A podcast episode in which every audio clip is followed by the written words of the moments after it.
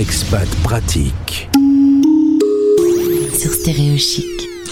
On part en Allemagne, France-Allemagne, donc si j'ai bien compris aujourd'hui, avec euh, Domitia qui est en direct euh, via Zoom. Nous, on se voit. Les auditeurs euh, n'ont droit qu'à notre voix. Bonjour Domitia. Bonjour Gauthier.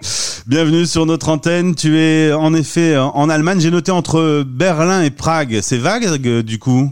Alors j'ai dit entre Berlin et Prague parce qu'effectivement tout le monde ne connaît pas la ville de Dresde ah. et du coup euh, voilà comme Prague et Berlin sont plus connus euh, à l'échelle du monde, j'ai l'habitude de dire ça. Mais je suis dans la ville de Dresde qui est une magnifique ville par ailleurs.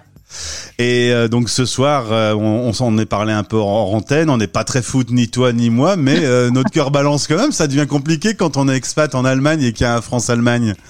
Ben ouais, c'est marrant. Tu me disais pour qui je suis. Honnêtement, à la base, je suis pas très sport à la télé. Euh, J'ai tendance à dire que ce soir, je vais être pour la France, hein, euh, en support à mon petit mari. Euh, mais bon, voilà, si les Allemands gagnent, vu que je suis heureuse ici, je serai contente pour eux aussi. Puis ça, ça ramènera de la bonne ambiance aussi. C'est sympa.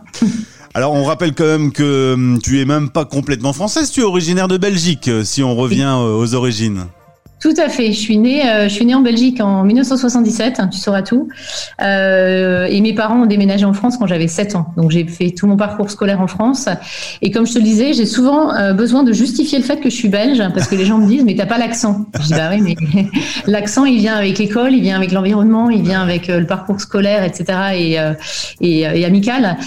donc voilà. Mais je suis bien belge de mes, enfin, via mes deux parents et, et voilà. Et donc je ça fait 20 ans que je suis un peu à l'étranger en, conjoint suiveur, comme je t'expliquais.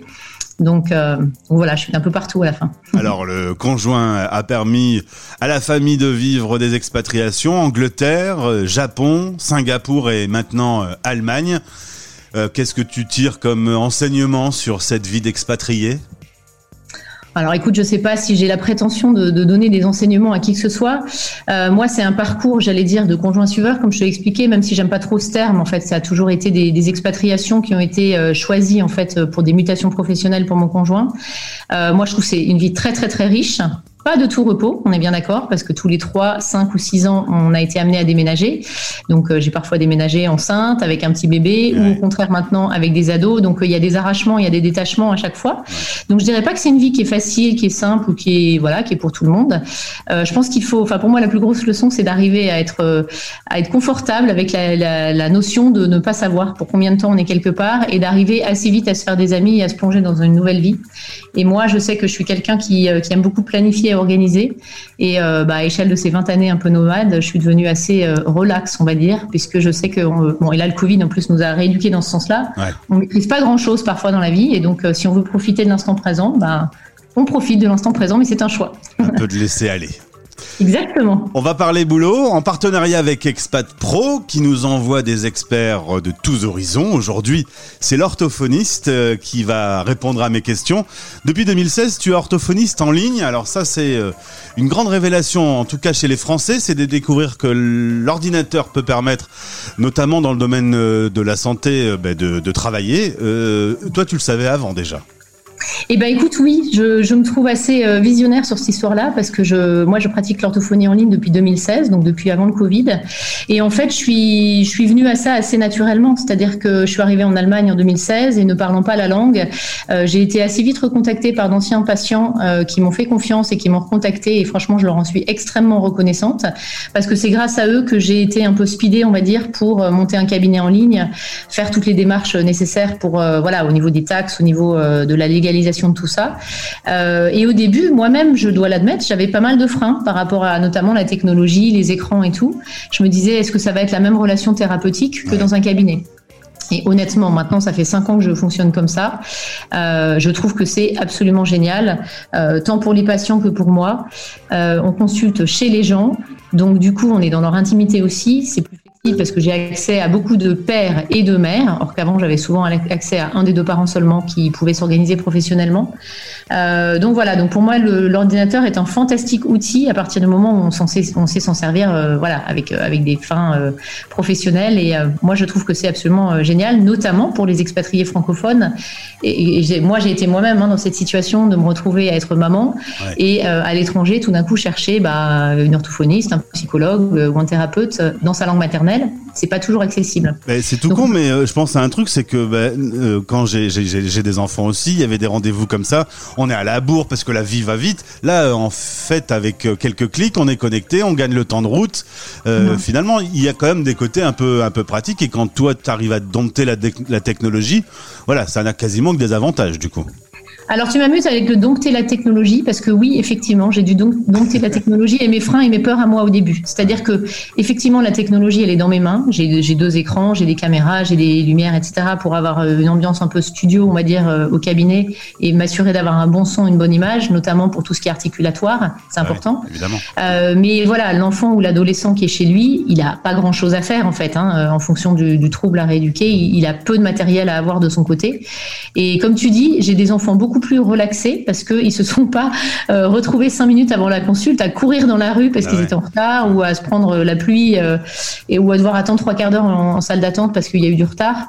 Là, il n'y a pas de retard. L'heure, c'est l'heure en ligne, c'est l'avantage. Et donc, euh, donc ça, c'est chouette. Franchement, c'est vrai que c'est sympa. Le plurilinguisme peut poser problème, tu m'as dit euh, texto, l'enfant euh, a envie de communiquer, euh, les langues quand on s'expatrie, ça se mélange un peu, etc. Là tu peux aider un enfant qui s'y perd un peu dans ces langues. Alors, le plurilinguisme n'est pas un problème en soi, on est bien d'accord. C'est d'abord un cadeau, on va dire, pour les enfants, parce que c'est sûr que quand on grandit dans plusieurs langues et les cultures qui vont avec, ça ouvre quand même l'esprit vers, euh, vers euh, des choses qui vont être nécessaires plus tard pour la vie euh, même professionnelle ou personnelle. Par contre, sans que ce soit un problème ou des difficultés, c'est vrai qu'il y a des enfants chez qui c'est moins naturel, ou ça bug un peu à la sortie, et ils ont besoin de séances de coups de pouce, entre guillemets. Et les parents ont aussi énormément besoin d'être rassurés euh, besoin d'être compris, d'être accompagné, euh, parce qu'effectivement, c'est vrai que bah, en, tant qu'orthophoniste, moi j'ai appris à faire des bilans du langage avec des tests qui sont normés, qui sont standardisés, et c'est vrai que les enfants qui sont bilingues, trilingues, quadrilingues pour certains, bah, ils, se retrouvent souvent pas tout à fait euh, à jour au niveau des normes des enfants monolingues, ce qui est tout à fait logique. donc voilà, donc c'est vrai qu'il y a, pour moi, c'est un gros travail, on va dire, sur toute la famille. C'est-à-dire qu'il y a de l'accompagnement parental, il y a de l'information et de la prévention, et puis après, il y a du soutien, j'ai envie de dire, euh, un peu psycho-affectif, mais aussi langagier pur, avec de l'orthophonie, des exercices euh, bah, à faire en séance, et puis à faire aussi euh, parfois à la maison. Après, là, je suis généraliste parce qu'il y a, il y a plein de cas différents entre du chaque personne, C'est un cas particulier. Chaque personne est vraiment différente, et c'est ce que j'aime en fait. Hein, c'est que j'ai des journées de patients qui se suivent, et il n'y a pas un cas qui se ressemble, et ça, c'est honnêtement, c'est super. Qu'est-ce qu'on peut dire aux parents qui nous écoutent et qui s'inquiètent parce que leur enfant a un petit retard de langage? Est-ce qu'au finalement un retard euh, de ce style, c'est pas plus inquiétant pour les parents que pour les enfants qui finalement vont un moment se remettre euh, à niveau? Alors j'ai envie de dire, à partir du moment où un parent s'inquiète, un parent par principe il a son sixième sens un peu parental, on va dire, il a son intuition. S'il s'inquiète, ça vaut la peine d'en parler puis de consulter, parce que de toute façon comme ça, ça retirera des culpabilités plus tard de pas de passer à côté de quelque chose. Donc faites-vous confiance. Si vous êtes vraiment inquiet de manière récurrente, bah, parlez-en autour de vous, à la maîtresse, euh, euh, voilà, au, à votre conjoint, etc. Et consultez, parce que ça, dire, ça, ça n'engage en rien. Et moi, pour tout ce qui est trouble du langage oral, je recommande toujours de passer chez l'ORL, donc l'otorhinolaryngologue, faire un test auditif. Parce que parfois, on passe tout bêtement à côté d'un petit déficit auditif. Je pense notamment aux patients qui sont en Asie ou en Afrique et qui ont tendance à avoir des clims ou des piscines à la maison. Parfois, au niveau des oreilles, il peut y avoir un bouchon de cérumen et l'enfant entend moins bien, donc il y a des sons qui reproduisent moins bien, etc. Et c'est un problème auditif. Donc euh, voilà. Donc passez chez l'ORL, vérifiez qu'il n'y a rien au niveau euh, fonctionnel. Et puis si vous êtes inquiet, franchement, faites-vous confiance et puis consultez. Au, au, mieux, vous serez rassuré. Et puis s'il y a effectivement quelque chose qui est pas euh, de l'ordre de la normale, on va dire, bah, on met en place une rééducation précoce et c'est tout bénéfice pour tout le monde. Donc, euh, voilà. Je souligne euh, ton site internet qui est très bien fait. Il y a des conseils en ligne. On peut commencer déjà en regardant un petit peu ce qu'il y a sur le site et puis surtout te contacter si on a la moindre inquiétude, au moins pour faire les premières relations, les premiers échanges. Et puis, bah, s'il faut, bah, tu prendras l'enfant par la main pour l'accompagner et l'aider un tout petit peu. Est-ce que tu peux me rappeler l'adresse de ton site internet? Alors, mon site, c'est www.domidelaporte, tout accroché.com. Donc, j'ai vraiment fait dans la facilité. J'ai pris mon, prénom, mon nom. Euh, donc, domidelaporte.com. Voilà. Et 2-1 pour euh, la France euh, ce soir, du coup. on verra. L'avenir le dira. Merci beaucoup d'avoir été avec nous en direct sur l'antenne de Stéréochic. Merci pour ces informations. Et puis, si vous nous écoutez et que vous sentez le besoin de vous tourner vers Domitia, elle est là pour vous. Merci. Belle journée à toi. Merci Gauthier. C'était Expat Pratique